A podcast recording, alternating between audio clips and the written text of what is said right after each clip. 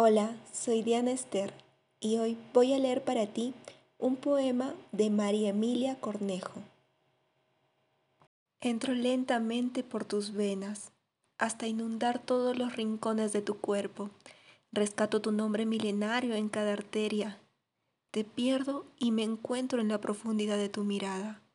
Sin compañía alguna, invado tus pulmones y vivo y me recreo con el aire que respiras Avanzo por debajo de tu piel y organizo con exactitud el metabolismo de tus penas y tu cuerpo se convierte en la zona sagrada de mi vida.